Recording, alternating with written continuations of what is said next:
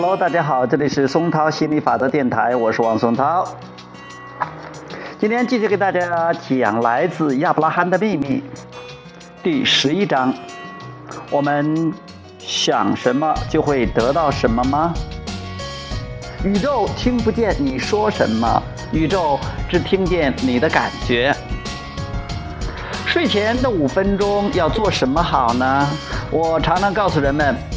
在你快要睡着的时候，你的潜意识会开始编码。如果在睡前的五分钟，你想到所有出了差错的事情，你想着为什么某件好事不发生，为什么某个案子一直不见起色，为什么你会缺钱，以及为什么你会生病，这就，这不就是在给你的潜意识编码吗？等于你一觉醒来了。宇宙给你的体验就会符合你放在潜意识里边的东西，对你说的没错。所以我觉得睡前的这五分钟的时间，就像是把所有的我是什么都放在潜意识里边。我是满足的，我是。但是要注意了，如果你这一整天下来的感觉并不好过。在睡前的最后五分钟，你却说出不一样的东西，那是行不通的。因为宇宙听不见你说什么，宇宙只听见你的感觉。所以要拥有真正的美好的感觉，最好的时机是经过了一整夜的震动和缓之后，而不是在一整天的思维震动之后。说得好。当然，说正面的话语肯定。是比较好的，但你有没有发现，你偶尔会怀疑自己的思维？有时候人们会觉得是思维在想着他们，而不是他们在想着思维。如果你的思绪很负面，那就尽量不要过于执着，不要想太多不好的细节。假设你要睡上八个小时，不论你是用什么思维填满你的潜意识，在这八个小时的时间里，你都沉浸其中，是吗？不一定。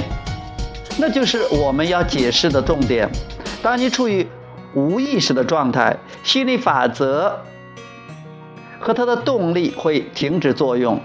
当你醒来的时候，则会重新凝聚注意力，你的思考习惯。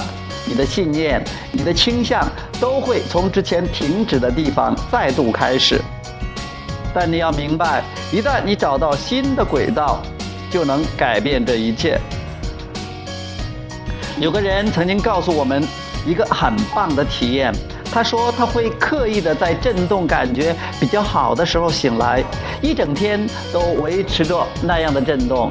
他说：“他这么做已经持续了六十或七十天了。”他告诉我们：“现在我好像被拴在那里了，有时候我也会往下沉，但就好像有条绳索会立刻把我拉回来。”我们说，那条绳索正是我们所谓的无形的你，你被拴住了，拴在纯粹正面的能量上。你过去总是不让自己进入那样的能量，你一直在抗拒，你快要把那条绳索给弄断了，你在对你无意的震动里摇摇欲坠，那并不是你本来的面目。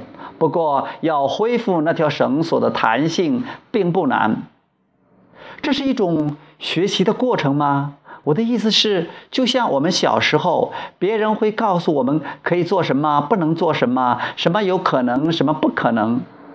对，但其实那些人什么也不知道，他们站在低速的转盘上，他们只会让你面对你无可避免的失败，因为他们认为你必须面对失败。小时候的你一点也不喜欢这样，你一开始就抗议了。你内在的本源认识你本来的面目，他会一直提醒你是什么样子。那也就是为什么有时候你在凌晨三点十三分会体验到某些启发与灵感。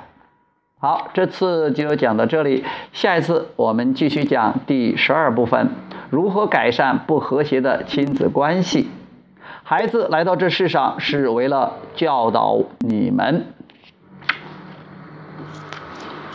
OK，各位，拜拜。